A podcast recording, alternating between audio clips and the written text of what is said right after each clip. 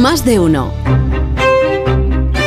7 y 18 minutos, una menos en Canarias, llega el comentario más tempranero de este programa con la firma de Marta García ayer, que ya es conocida en todo el país como la primera de la mañana. Buenos días, Marta. Buenos días, Carlos. Hoy cabe preguntarse qué esperaba Ramón Tamames que pasara realmente en la moción de censura que accedió a protagonizar. ¿De verdad qué esperaba? ¿Pensaba de verdad que su discurso abriría los ojos a Sánchez o a España, no diciendo nada nuevo que de algún modo u otro no le hubieran dicho o escrito ya al presidente en algún otro momento?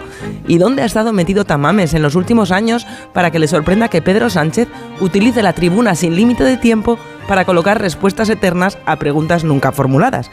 Pero sí es lo que Sánchez hace siempre que le dan oportunidad a hablar de sí mismo y los logros de su gobierno. Esta vez la oportunidad se la daba Vox y el gobierno la ha aprovechado, tanto el presidente como su vicepresidenta, Yolanda Díaz, que gracias a Tamames y a Bascal no tuvo que esperar al domingo de Ramos para vestirse de blanco y lucirse como candidata a presidenta del gobierno, o a vicepresidenta del futuro gobierno de Sánchez, más bien.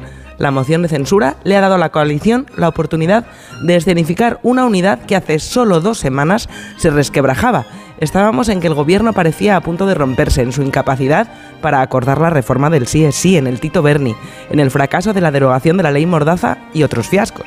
Y de pronto llega la moción de censura a cambiar de tema para que Sánchez y su vicepresidenta puedan lucirse en armonía como candidatos. Lo más sorprendente de la moción de censura de ayer sopor de censura, le oí llamarla a Rafa La Torre, lo más sorprendente, digo, es que al candidato de Vox le pillara por sorpresa tanto discurso y tan largo.